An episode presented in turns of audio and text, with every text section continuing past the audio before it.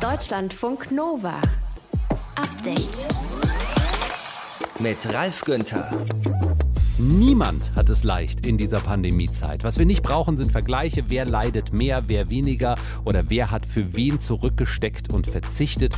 Wir brauchen nicht mit den Fingern aufeinander zu zeigen, aber es passiert dann doch, dass wir uns zum Beispiel die Situation von uns jüngeren Menschen anschauen und sagen, wow, hier gäbe es normalerweise kaum schwere Covid-19-Verläufe. Und für das Wohl aller opfern hier die jungen Menschen die vielleicht besten Jahre ihres Lebens. Und sie werden kaum gehört. Heute war im Bundestag genau das Thema.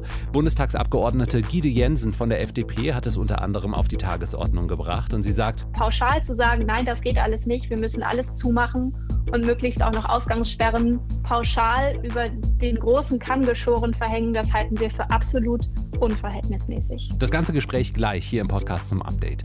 Und wenn man schon von zu Hause für die Uni lernt, mit den Dozentinnen und Dozenten nur per Computer kommuniziert, da muss man beim getippten Wort ziemlich auf die Etikette achten. Mintu Tran aus dem Update-Team. Vor allem jetzt, da das Sommersemester anfängt, einige auch Erstsemester sind, die vielleicht noch nicht so wirklich ähm, das How-to-E-Mail schreiben mit den Unidozenten kennen. Ähm, da gebe ich gleich ein paar Tipps. Das also gleich. Außerdem Freitag, da schauen wir verwundert auf Datum und Uhrzeit. Sollte nicht bis Ende der Woche die Sache mit dem Unionskanzlerkandidaten durch sein, mit diesen beiden hier? Wir haben festgestellt, dass beide geeignet und beide bereit sind. Deshalb wollen wir sehr schnell mit der CSU sprechen. Gut Ding will Weile haben. Da würde ich Sie jetzt einfach bitten, dass wir da noch den Weg finden, wie man das gut zusammenführt. Laschet versus Söder, wo stehen wir denn da jetzt zum Wochenende? Das ist auch Thema im Podcast zum Update vom 16. April 2021. Danke fürs Klicken, Laden und Hören. Deutschlandfunk Nova. Meine Schwester ist 20, Anfang 20 und studiert und hat noch nie eine Universität von innen gesehen, wirklich nicht. Abi-Partys gibt's auch keine dieses Jahr vergangenes Jahr auch schon nicht. Dazu ein schwieriger Arbeitsmarkt für junge Menschen und auch keine leichte Situation zu Hause, wenn man in der Pandemiezeit bei den Eltern vielleicht wohnen bleibt. Wohnung in der Stadt Lohnt sich ja nicht, ne? Wofür auch? Wer gerade so zwischen 16 und 25 ist, der steckt zurück für die alten und verpasst wichtige Lebensjahre. Wir wollen hier niemanden gegeneinander ausspielen, wir wollen auch nicht mit dem Finger zeigen, aber wir wollen eben mal auf die Situation schauen. Die Politik erkennt das nämlich auch. Heute ist darüber im Bundestag diskutiert worden. Das hatten FDP, die Grünen und die Linke beantragt und wir sprechen drüber mit Guido Jensen, 31 Jahre alt, sitzt für die FDP im Bundestag und hat das Thema mit auf die Tage Tagesordnung setzen lassen. Hallo, Frau Jensen. Hallo, Herr Günther. Dritte Welle, über ein Jahr Pandemie. Warum kommt das Thema jetzt erst in die Politik? Das ist eine so gute Frage, die wir uns auch gestellt haben, die Sie eigentlich der Bundesregierung stellen müssten, um zu erfahren, warum die nicht auch Anträge vorgelegt haben oder vielmehr schon einfach umgedacht haben. Deswegen haben wir aber gedacht, vor allen Dingen, weil es ja gerade die neuesten Zahlen gab darüber, dass äh, junge Menschen befragt wurden und äh, dabei rauskam, dass drei Viertel, also jeder Dritte von vier Befragten gesagt hat, zwischen 8 und 29 Jahren. Ich fühle mich in der Corona-Maßnahme, die so ähm, überall angelegt wird, komplett vergessen. Und wenn über mich gesprochen wird, dann negativ. Und das ist absolut nicht gerechtfertigt. Und dieses Generationen gegeneinander ausspielen haben wir ähnlich gesehen. Und deswegen haben wir als junge Gruppe in der FDP, aber dann am Ende natürlich als Freie Demokraten im Bundestag einen Antrag eingebracht, der insgesamt 31 Forderungen hat. Da sind auch einige schon, schon länger bei uns auch im Programm, aber wir wollten sie nochmal mit aufschlüsseln, um zu zeigen, was man jetzt alles tun kann. Sind Sie zufrieden mit der Debatte heute? Geht so, um ehrlich zu sein. Es fing ja schon an am Mittwoch. Da war die ähm, Bildungsministerin Karliczek in der Befragung. Und mein Kollege Jens Brandenburg hat sie ganz konkret nach Schritten gefragt, wie sie sich denn vorstellt, jetzt auch zum Beispiel mit Blick auf die Öffnungsperspektiven in Universitäten, in Ausbildungsbereichen, wo einfach viele junge Menschen auch zusammenkommen sollen. Sie haben ja gerade Beispiele auch genannt.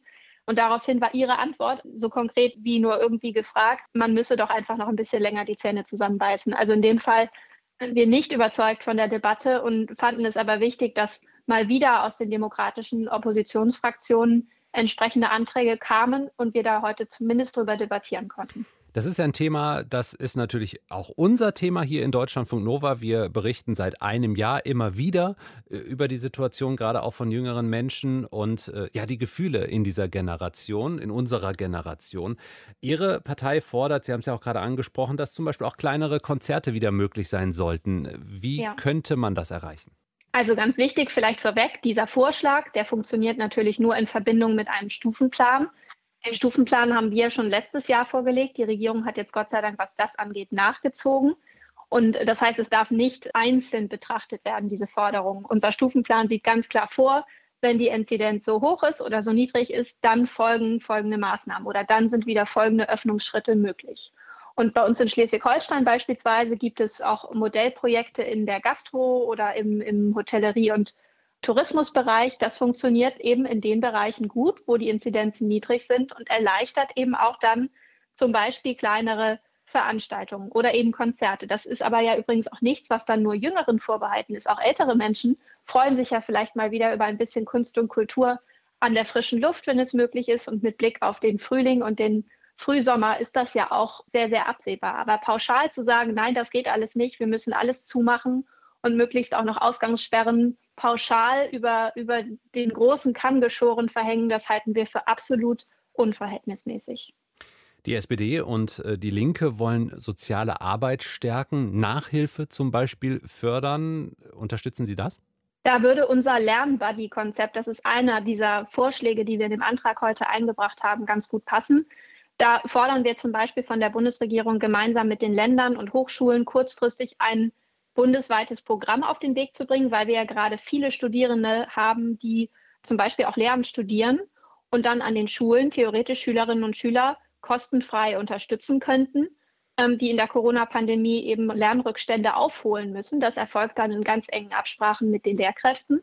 Und die Studierenden wiederum sammeln Erfahrung, werden natürlich dann auch finanziell dafür entlastet und entlohnt oder sie bekommen zum Beispiel äh, Leistungspunkte angerechnet. Das ist eine Idee. Das gab es auch schon ähm, im Bereich der medizinischen Studiengänge, wo dann äh, Studenten in den Krankenhäusern ausgeholfen haben. Und so schafft man zumindest einen kleinen Mehrwert auch für diejenigen, die schon im Studium sind und jetzt irgendwie nur zu Hause in Online-Konferenzen hängen. Sagt Gide Jensen, Bundestagsabgeordnete von der FDP. Die junge Generation der 16- bis 25-Jährigen steckt viel zurück. Die Politik diskutiert jetzt zumindest mal, wie die junge Generation unterstützt werden kann. Deutschlandfunk Nova. Update. Es gab nicht nur die Debatte rund um die Situation von jungen Menschen hier bei uns in Deutschland heute im Bundestag, sondern auch die Diskussion über die geplanten Änderungen im Infektionsschutzgesetz. Also darf der Bund in Zukunft über Kontaktbeschränkungen, Geschäftsschließungen und Ausgangssperren entscheiden oder bleibt das alles Ländersache? Nächste Woche soll das Ganze verabschiedet werden, will die Bundesregierung. Aber heute gab es eine Menge Zündstoff. Anne Zuber aus den Deutschlandfunk Nova Nachrichten. Im Bundestag ging es ziemlich heiß her. Ja, tatsächlich. Bundestagspräsident Wolfgang Schäuble hat die Abgeordneten gleich zu Anfang aufgerufen, ruhig und angemessen zu bleiben. Denn als die Kanzlerin gesprochen hat, gab es direkt eine Menge Zwischenrufe von den Abgeordneten der AfD. Und auch später ist es immer wieder hitzig geworden von allen Seiten. Die Oppositionsparteien haben zum Beispiel von einem endlosen Bundeslockdown gesprochen oder von einer Abrissbirne des Parlamentarismus. Konkret geht es ja um eine sogenannte Bundesnotbremse, also darum, dass bestimmte bundesweite Einschränkungen fürs öffentliche Leben gelten sollen, wenn die sieben Tage Inzidenz äh, über mehrere Tage über 100 liegt. Zum Beispiel Geschäftsschließungen, Kontaktbeschränkungen oder Ausgangssperren in der Nacht. Bundeskanzlerin Angela Merkel hat das nochmal verteidigt heute und sagt, das ist verhältnismäßig und notwendig. Die Opposition kritisiert die Pläne aber aus unterschiedlichen Gründen. Die FDP sagt, die Grundrechte werden zu sehr eingeschränkt und AfD-Chefin Alice Weidel spricht von obrigkeitsstaatlichem Denken. Sie wollen mit diesem Gesetz etwas anderes, den endlosen Bundeslockdown, obwohl fünf Monate Wellenbrecher-Lockdown mehr als genug gezeigt haben, dass dieses primitive Rezept überhaupt nicht funktioniert. Die Linke kritisiert, dass die Maßnahmen für die Wirtschaft viel zu locker seien. Klaus Ernst von den Linken bemängelt zum Beispiel, dass eine Testpflicht für Schulen besteht, aber eben nicht für Unternehmen. Warum schreiben Sie das nicht rein? Wissen Sie was? Ich kann es Ihnen sagen. Weil Sie den Unternehmerverbänden im Hintern hängen. Das ist die Tatsache. Und den Grünen wiederum, denen geht der Gesetzentwurf grundsätzlich nicht weit genug. Was schlagen die Grünen stattdessen vor? Äh, Sie halten die Notbremse ab einer 7-Tage-Inzidenz von 100 für zu spät. Fraktionschefin Katrin Göring-Eckardt sagt, stattdessen müsse man ganz konsequent zurück auf einen Wert von 50 oder besser noch auf 35. Und außerdem müsse in den Schulen der Wechselunterricht schon ab einer 50er-Inzidenz gelten. Größter Streitpunkt, auch schon in den vergangenen Tagen, waren die geplanten Ausgangsbeschränkungen. Wie war da die Diskussion? Ja, das war auch heute mit Abstand der größte Streitpunkt. Wenn in einem Landkreis die sieben Tage Inzidenz an drei Tagen hintereinander über 100 liegt, dann sollen alle zwischen 9 Uhr abends und 5 Uhr morgens zu Hause bleiben müssen, außer zum Beispiel in Notfällen oder wenn du zur Arbeit musst. Bis jetzt entscheiden das die Länder für die einzelnen Landkreise und Städte. In Köln gilt es zum Beispiel ab heute Nacht, in anderen NRW-Landkreisen auch schon länger. Auch Baden-Württemberg hat Ausgangsbeschränkungen angeordnet. In Hamburg gelten sie seit zwei Wochen. Kanzlerin Merkel sagt, solche Ausgangsbeschränkungen seien zwar kein kein Allheilmittel, aber sinnvoll. Und so müssen wir dann entscheiden, ob der mit der Ausgangsbegrenzung verbundene Effekt den Nachteil, natürlich den nicht zu leugnenden erheblichen Eingriff in die persönliche Freiheit rechtfertigen kann, ob sie also unter Abwägung des Für und Wider eine geeignete, verhältnismäßige und erforderliche Maßnahme sind. Und ich komme zu dem Ergebnis, ja. Gegen nächtliche Ausgangsbeschränkungen, die der Bund vorschreibt, sind vor allem die FDP und die AfD. Die FDP hat vorsorglich schon eine Verfassungsbeschwerde angekündigt, falls Ausgangsbeschränkungen kommen. FDP-Chef Christian Lindner will, dass die Ausgangsbeschränkungen nicht für Geimpfte gelten und das sollte die Bundesregierung ändern, sagt er. Wie geht es jetzt weiter mit dem Gesetzentwurf? Nächste Woche soll eigentlich alles Notwendige über die Bühne gebracht werden. Schon am Montag ist Sondersitzung im Gesundheitsausschuss. Der könnte Änderungen beschließen. Am Mittwoch ist dann die zweite und dritte und damit auch die letzte Lesung im Bundestag. Der Gesetzentwurf braucht eine einfache Mehrheit, dann ist er durch. Einen Tag später trifft sich dann der Bundesrat. Der könnte noch Einspruch einlegen oder den Vermittlungsausschuss anrufen. Das ist aber eher unwahrscheinlich. Und dann geht das Gesetz an den Bundespräsidenten und übernächste Woche Montag soll es dann in Kraft treten. Der Bundestag hat heute in erster Lesung über die geplante Änderung des Infektionsschutzgesetzes beraten. Hitzige Diskussion heute war das. Die Infos hatte Anne Zuber aus den Deutschlandfunk Nova Nachrichten. Deutschlandfunk Nova. Update. Gerade starten in ganz vielen Unis äh, die Sommersemester 2021. Die meisten Kurse immer noch per Zoom oder per Teams oder per Skype. Mit den Profs und Dozentinnen und äh, Dozenten hat man recht wenig persönlich zu tun. E-Mail-Kontakt muss also sein. Und da den richtigen Tonfall zu treffen, ist gar nicht so einfach. Von der Aufzählung aller Titel in der Anrede zum Beispiel, aller äh, sehr geehrter Herr Professor Dr. Jur, Vorname und Nachname, bis hin zu Hallöchen, Herr Dozent. Ist eine ziemliche Bandbreite, oder? Wann darf ich den Dozenten mit Mails nerven? Das ist auch so eine Frage. Wir haben Antworten für euch. Erst dies zum Beispiel. Der Uni-Knigge kommt von Mintu Tran aus dem Deutschlandfunk Nova Update-Team. Mintu, klären wir doch mal die Anrede zuallererst. Alle Titel rein? Die Antwort ist, kommt drauf an. Also es gibt Unidozenten, ziemlich viele sogar, die finden es ein bisschen sehr steif, wenn alle Titel genannt sind. Andere finden, ey, für die akademischen Grade habe ich gearbeitet, also nennt die bitte auch. Außerdem kommt es auch darauf an, wo man ist. Also in Österreich zum Beispiel ist man eher erpicht darauf, die akademischen Titel zu nennen. Da ist schon die Gymnasiallehrerin zum Beispiel eine Frau Professor ein Huhu oder ein Hallöchen als Anrede in einer Mail ist aber auf jeden Fall ein bisschen zu flapsig. Wobei solche flapsigen Anreden kommen eher selten, sagt Moritz. Er ist Dozent an einer Uni in NRW. Also, meiner Erfahrung nach sind Studierendenmails heute eher zu förmlich als zu salopp. Die Studierenden sind meiner Erfahrung nach sehr reflektiert, machen sich bei den Formulierungen viele Gedanken. Manches wirkt deshalb auch etwas steif. Der Respekt vor dem akademischen Personal scheint also groß zu sein. Mir persönlich teilweise auch etwas zu groß. Generell sollte man sich fragen, wie gut kenne ich diese Dozentin, diese Dozenten, wenn man zum Beispiel schon öfter miteinander zu tun hatte und das auch schon das eine oder andere nette Gespräch hatte, reicht ein liebe Frau XY zum Beispiel auf jeden Fall. Vom Ton her nicht zu förmlich, mit einfachen, klaren, sachlichen, höflich freundlichen Formulierungen kann man eigentlich nicht viel falsch machen. So, hau mal einen raus. Was sind absolute No-Gos, die man beim E-Mail-Verkehr mit Uni-Professorinnen, Professoren, Dozenten, Dozentinnen vermeiden sollte? Also viele Dinge, die mir da genannt worden sind, kenne ich total auch von meinem eigenen Studium.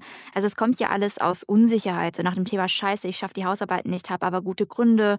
Was, wenn meine Prof mich trotzdem durchfallen lässt? Und diese Erfahrung, die hat auch Moritz, der Unidozent, gemacht. Zum Beispiel wird viel nach Literatur gefragt, die man auch selbst recherchieren könnte. Auch äh, muss nicht für jedes fehlen, das ist noch eine andere Sache, bei einem Seminar eine lange Entschuldigung mit teils sehr persönlichen Grund formuliert werden. Hier wünsche ich mir ähm, äh, etwas weniger Persönlichkeit und mehr Sachlichkeit. Bei verspäteten Prüfungsleistungen übrigens muss man schauen, ob die Prüfungsordnung das überhaupt zulässt, die zu verschieben. Wenn die Dozentinnen und Dozenten das individuell entscheiden können und es nur zum Beispiel um eine Verschiebung von ein paar Tagen geht, müssen krasse private Details jetzt nicht unbedingt ja, rausgekramt werden. Da reicht auch schon mal die Formulierung familiärer Notfall oder private Ausnahmesituation. Die meisten Dozenten und Dozentinnen haben ja auch ein Privatleben, die sind oft verständnisvoller, als viele anscheinend befürchten. Wie oft kann ich denn äh, Dozentinnen und Dozenten um Hilfe bitten, beziehungsweise wie oft kann ich nachhaken, wenn ich schon mal per Mail gefragt habe? Wann nerv ich denn? Also Profs sind ja auch nur Menschen, vielleicht haben sie es wirklich einfach vergessen. Nach fünf bis sieben Tagen kann man auch schon mal höflich nachhaken. Wichtig ist, dass es übersichtlich ist, also nicht einfach nur kurz Betreff Nachhaken schreiben, äh, haben Sie meine Mail gelesen, sondern erstens im Betreff nochmal aufgreifen, worum es genau geht und zweitens die vorhergeschickte Mail auch gleich mal anhängen, damit es für die Profs auch übersichtlicher ist und sie sofort sehen, worum es geht. Beim Nachhaken oder erneutem Schreiben sollte ich als Dozent das Gefühl haben, dass ich mit meiner ersten Antwort auch auseinandergesetzt wurde. Das ist ganz wichtig. Dass ein Student mal nach der Übersetzung eines einzelnen Wortes ins Englische gefragt hat, das fand ich etwas kleinteilig und hätte man auch selbst erledigen können. Das sagt der Unidozent Moritz aus NRW. Allgemein kann man sagen, seid respektvoll mit der Zeit von euren Unidozenten und Professorinnen, fragt ähm, effizient und nicht bei jeder kleinteiligen Frage, die aufkommt. Wenn es aber zum Beispiel um die Richtung von Abschlussarbeiten geht, sprengt das auf jeden Fall ähm, das ja, Ausmaß einer Mail. Da würde ich auf jeden Fall einen persönlichen Besprechungstermin ausmachen. E-Mail-Verkehr mit Unidozentinnen und Dozenten. Viele greifen da in ihrer Unsicherheit eher zu zu viel Förmlichkeit. Wie es besser geht, darüber haben wir gesprochen. Hier in Deutschlandfunk Nova im Update mit Mintutran. Deutschlandfunk Nova. Update. Juhu, Arbeitswoche für die allermeisten Menschen abgehakt, für CSU und CDU-Verantwortliche allerdings nicht. Eigentlich hieß es ja, bis Ende der Woche sagen wir, wer unser Kanzlerkandidat wird. Und jetzt ist Ende der Woche, also zumindest Arbeitswoche.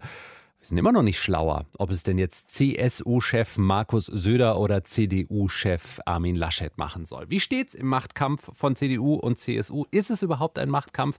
Und schadet dieses ganze Spektakel eigentlich auch der Union? Spreche ich drüber mit unserer Korrespondentin im Hauptstadtstudio, Katharina Hamburger. Katharina, also bring uns jetzt mal auf den neuesten Stand zum Ende der Woche. Wer ist Team Söder? Wer ist Team Laschet? Und gibt es irgendeine Idee davon, wann da eine Entscheidung fällt?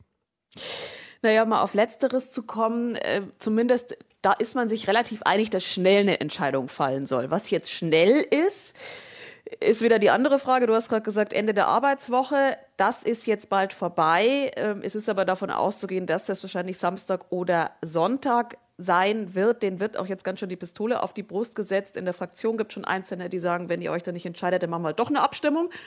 Und auch die junge Union sagt, Samstag möchten wir eine Entscheidung, sonst geben wir auch mal unser Votum öffentlich ab. Also am Wochenende, glaube ich, werden wir es wissen. Team Laschet, Team Söder, das ist tatsächlich gar nicht so einfach auseinander zu klamösern. Also natürlich, die CSU ist erstmal Team Söder. Dann haben wir in der CDU ein Team Laschet, das in Teilen aus der Parteispitze besteht, Gremien, also Präsidium, Vorstand, das bröckelt aber, hat man so langsam das Gefühl. Also es gab ja am Montag eine Abstimmung oder zumindest so ein Meinungsbild im Präsidium, also engste Parteispitze rund um Laschet und haben sich eigentlich alle für ihn ausgesprochen. Jetzt kam gestern Rainer Haseloff, der Ministerpräsident aus Sachsen-Anhalt, und hat gesagt, na ja, vielleicht sollten wir doch auf die Umfragewerte schauen. Geht nicht so um Charakter, sondern es geht jetzt mehr um die Machtfrage.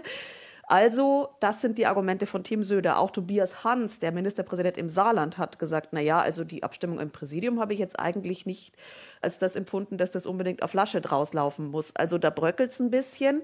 Dann gibt es in der CDU in der Fraktion ein paar, die für Laschet sind. Dazu gehört die wichtige Mittelstandsvereinigung, also deren Vorsitzender zumindest, Carsten Linnemann, der hat sich in der Fraktion ganz öffentlich für den ausgesprochen. Viele aus Nordrhein-Westfalen sind für Armin Laschet, klar, ist ja auch sein Landesverband. Und dann gibt es aber eben auch in der CDU einige, die für Markus Söder sind. Da sind viele in der Fraktion, die vor allem im Moment drauf schauen, hm, wie steht es denn mit meinem vielleicht zukünftigen Bundestagsmandat? Erreiche ich das vielleicht noch? Und die schauen natürlich besonders stark auf die Umfragen. Und da liegt nochmal Markus Söder vorne. Du erinnerst dich, Anfang der Woche, da habe ich noch zu dir gesagt, ich könnte mir sogar vorstellen, dass ein wenig Taktiererei ist, dass da ein Plan dahinter steckt. Mittlerweile würde ich auch sagen, das sind Sticheleien zum Teil. Beide wollen, keiner akzeptiert eine Niederlage und eine Einigung ist irgendwie nicht in Sicht. Was für ein Bild wirft das auf die beiden Kanzlerkandidaten? Kandidaten? Ja, also man hat so das Gefühl, als, als würden da zwei Züge aufeinander zurasen, die, von denen keiner Lust hat, jetzt eben auszuweichen. Ich glaube, das Bild ist aber dann, also man kann die beiden nicht so gleichsetzen. Da ist einmal Armin Laschet, der natürlich wahnsinnig viel zu verlieren hat, wenn er zurückzieht, vor allem jetzt der als Parteichef wahnsinnig geschädigt sein wird, wenn er Markus Söder machen lässt und der auch möglicherweise, wenn er eben zurückzieht, Teile seiner Partei natürlich auch beschädigt, weil äh, das Gremium oder der Großteil der Gremien hat sich für ihn ausgesprochen. Also die sind ja dann damit irgendwie auch dupiert. Ähm, auf der anderen Seite ist Markus Söder, der eben sehr machtfokussiert ist, der jetzt wirklich durchzieht, der gemerkt hat, da ist eine Schwäche bei der Union oder bei der CDU da, die er schon mal genutzt hat, um überhaupt zu sagen, ich möchte Kandidat werden. Denn wenn die CDU nicht schwach gewesen wäre, wenn Armin Laschet nicht schwach gewesen wäre, hätte er das nicht gemacht. Und der merkt jetzt, da könnte tatsächlich noch was passieren, und zwar es sich in seine Richtung drehen. Insgesamt ist es eine wahnsinnig schwierige Situation für die Union insgesamt. Äh, man merkt das gerade an meiner Beschreibung des Team Laschets und Team Söder. Also da ziehen sich Risse durch die Union, die den Wahlkampf, der sowieso nicht einfach wird, glaube ich, noch mal erschweren können und wo auch wirklich die Gefahr ist, dass wenn sich das jetzt noch sehr lange zieht, dass die Union so mit sich selbst beschäftigt ist, dass sie, naja, sich vielleicht überlegen muss, ob sie noch einen Kanzlerkandidaten oder vielleicht nur einen Spitzenkandidaten braucht. Oh Gott. Also wenn wir mal auf die andere Partei schauen, die Montag ihren Kanzlerkandidaten oder die Kandidatin bekannt geben will, die Grünen, das läuft ja im Vergleich komplett intern geräuschlos ab. Auf der anderen Seite hat die Union natürlich diese Woche extreme Aufmerksamkeit, nicht nur von den Medien, alle schauen darauf. Was denkst du, was ist die bessere Strategie? Also die Grünen wirken natürlich geordneter und den Grünen hilft das auch gerade total, dass die Union sich so streitet. Die können sich eigentlich zurücklegen, sich das anschauen und äh, zugucken, wie ihre Umfragewerte wachsen. Das ist natürlich schon mal ein Vorteil für die Grünen. Aber ich muss ehrlich sagen, dass ich bei den Grünen interessant finde, dass das ja eigentlich ein relativ intransparentes Verfahren ist. Also es weiß ja auch keiner, wie die das entscheiden werden, sondern da kommen die am Montag raus und sagen, so, hier ist unser Kandidat oder unsere Kandidatin. Bei mhm. der Union ist das doch relativ offen. Das Problem bei der Union ist einfach nur, das Verfahren ist nicht geordnet, man hat sich vorher nicht überlegt, wie man es macht und das stürzt einfach alles ins Chaos. Laschet versus Söder und auch zum Ende der Arbeitswoche gibt es immer noch keine Entscheidung. Äh, Katharina Hamburger aus dem Deutschlandfunk Nova Hauptstadtstudio spricht sogar von Chaos. Deutschlandfunk Nova. Update. Der Mietendeckel in Berlin verstößt gegen die Verfassung. Das erregt weiter die Gemüter. Es ist schlimm für die, die kein Geld zurückgehalten haben und jetzt bezahlen müssen wahrscheinlich. Ne? Ja, ich bin vor allen Dingen von den Linken enttäuscht. Sowas nicht richtig juristisch abzusichern, das war doch relativ klar. Keine Ahnung, ich fand es ein Schritt in die richtige Richtung für bezahlbaren Wohnraum. Und jetzt wird das wieder rückgängig gemacht. Ich habe sogar gehört mit Rückzahlungen, was ich schwierig finde. Und aus der Bundesregierung kommt das Signal, dass man bundesweit an dieses Thema steigende Mieten ran muss. Wirtschaftsminister Peter Altmaier von der CDU. Wir alle wollen, dass es bezahlbaren Wohnraum gibt. Das geht aber nicht durch Deckelung, das geht nur durch das Schaffen einer ausreichenden Anzahl von neuen Wohnungen zu bezahlbaren Preisen. Allerdings so einfach ist es nicht. Mehr Wohnungen bauen und am Ende sinken die Mieten. Wir sprechen im Update mit dem Wirtschaftswissenschaftler Marcel Fratscher, Präsident des Deutschen Instituts für Wirtschaftsforschung. Guten Abend. Hallo, guten Abend.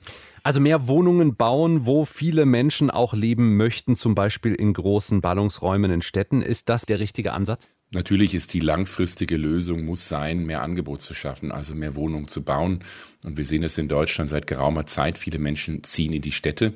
Eine Stadt wie Berlin erhält jedes Jahr 40, 45.000 Nettozuzug. Und das bedeutet, es entsteht ein Druck auf den Wohnungsmarkt und ähm, erhöht damit die Preise und die Mieten. Und das kann nur langfristig gelöst werden, wenn es mehr Angebot gibt. Aber klar ist auch, Bauen braucht Zeit.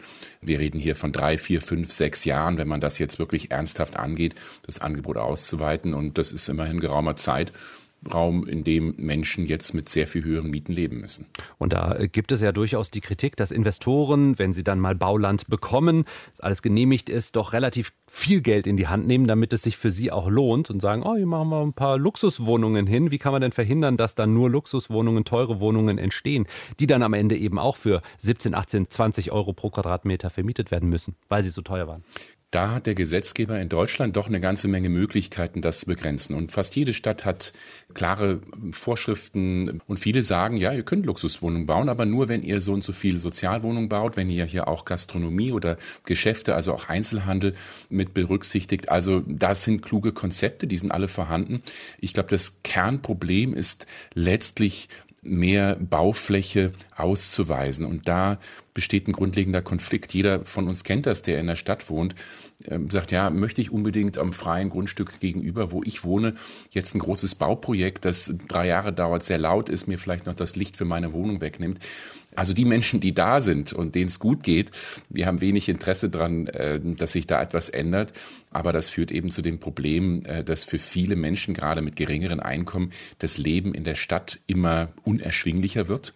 Und äh, nicht wenige in großen Städten geben ein Drittel ihres monatlichen Einkommens für die Wohnung aus und Tendenz stark steigen. Und das ist ein riesiges Problem. Wenn Sie gerade äh, davon sprechen, dass es kluge Konzepte gibt, die auch schon umgesetzt werden in Deutschland, halten Sie den Mietendeckel für ein so kluges Konzept, dass er bundesweit eine Lösung des Problems sein könnte?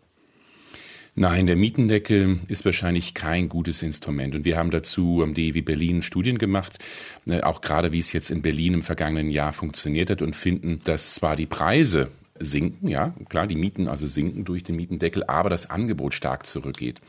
Und das zeigt, langfristig ist das keine Lösung. Es schafft eben keine neuen Wohnungen, sondern reduziert für die, die da sind, die Mieten. Also ein bisschen was bringt es, aber eben das grundlegende Problem wird nicht gelöst. Es gibt aber andere äh, Instrumente, wie zum Beispiel eine Mietpreisbremse, ähm, die es auch in Berlin seit einigen Jahren gibt, wo dann im Prinzip der Mietpreis und die Mietpreissteigerung für eine Wohnung äh, an die Preise, an die Mieten im, im Umfeld, im gleichen Wohnquartier gekoppelt werden. Und die hat recht gut funktioniert. Also dieses Image, das so ein bisschen entsteht, alle Mietpreisregulierung ist des Teufels und schlecht und schafft nur Schaden, so pauschal kann man es auch nicht sagen. Also ja, der Mietendeckel hat nicht gut funktioniert. Das ist richtig, das zeigen die wissenschaftlichen Studien.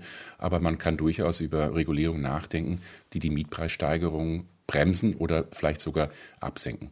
Die Politik wird sich äh, wahrscheinlich damit mehr auseinandersetzen. Es wird ein großes Wahlkampfthema werden. Sehen Sie schon Konzepte bei den Parteien, die Ihnen gefallen?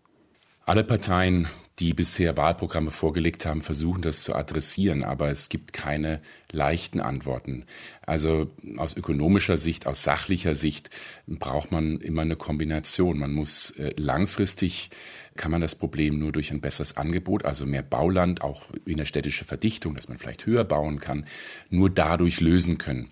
Kurz- und mittelfristig, also über fünf Jahre, braucht man alternative Lösungen, die auch mit funktionieren. Und dazu sind Instrumente wie zum Beispiel eine Mietpreisbremse, so wie sie Berlin, aber auch andere Städte in Deutschland gemacht haben, durchaus sinnvoll. Also man muss hier einen klugen Kompromiss finden. Es gibt die Lösungen, aber es fehlt bei vielen im Augenblick an politischen Willen. Auch der Mietendeckel zeigt, eigentlich müsste die Bundesregierung ran, kann nicht sagen, macht ihr mal Länder und Kommunen, sondern äh, hier liegt die Verantwortung von der Bundesregierung und die hat sich bisher geweigert, dieses Thema ernsthafter zu adressieren. Alternativen zu einem bundesweiten Mietendeckel. Darüber haben wir gesprochen mit dem Wirtschaftswissenschaftler Marcel Fratscher, Präsident des Deutschen Instituts für Wirtschaftsforschung. Deutschlandfunk Nova. Update. Er hat 18 Grand Slam-Titel, Nummer 1 der Weltrangliste, ein geschätztes Vermögen von 150 Millionen Euro, aber jetzt, jetzt hat er es geschafft. He made it. Eine Schneckenart ist nach Tennisspieler Novak Djokovic benannt worden. Herzlichen Glückwunsch. Eine Wasserschneckenart, die heißt jetzt Travuniana Djokovici. Aber was ist, wenn ihr oder auch ich mal einer Tierart den Namen schenken will? Ist das möglich? Das klären wir jetzt mit dem Biologen und Deutschlandfunk Nova Tierexperten Mario Ludwig. Hallo Mario. Hallo Ralf. Sie ist schleimig, hat eine milchig-weiße Schale und heißt jetzt eben wie ein Tennis-Superstar. Warum heißt die jetzt so? Also erstmal, das ist eine Wasserschnecke, die haben zwei Zoologen in der Höhle von Montenegro entdeckt. Und die Wissenschaftler, die haben auch eine Begründung für die Namensgebung angegeben. Die haben gesagt, also mit diesem Namen, da wollen wir den inspirierenden Enthusiasmus und die Energie von Djokovic würdigen. Jetzt strotzen Schnecken aber ja nicht gerade so von Energie und deshalb haben die auch so ein bisschen durchblicken lassen, diese Energie, das bezieht sich vor allem auf ihre eigene wissenschaftliche Tätigkeit, eben in Höhlen nach neuen Arten zu suchen. Jetzt kommt es häufiger vor, es gibt eine Motte, die nach Donald Trump benannt wurde. Ein Adolf Hitler-Käfer habe ich gefunden.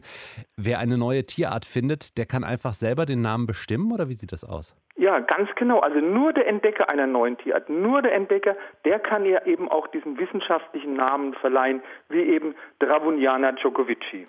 Und äh, du hast gerade gesagt, Sie haben es begründet. Braucht man eine Begründung? Also muss man bestimmte Kriterien dabei erfüllen?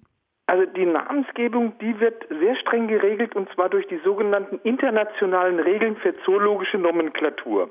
Und der wissenschaftliche Name von einer Art, das ist immer ein lateinischer oder ein griechischer Name und der besteht aus zwei Wörtern. In der Wissenschaft sagt man dazu Binome-Nomenklatur. Das erste Wort ist der Gattungsname und das zweite Wort ist der Artname.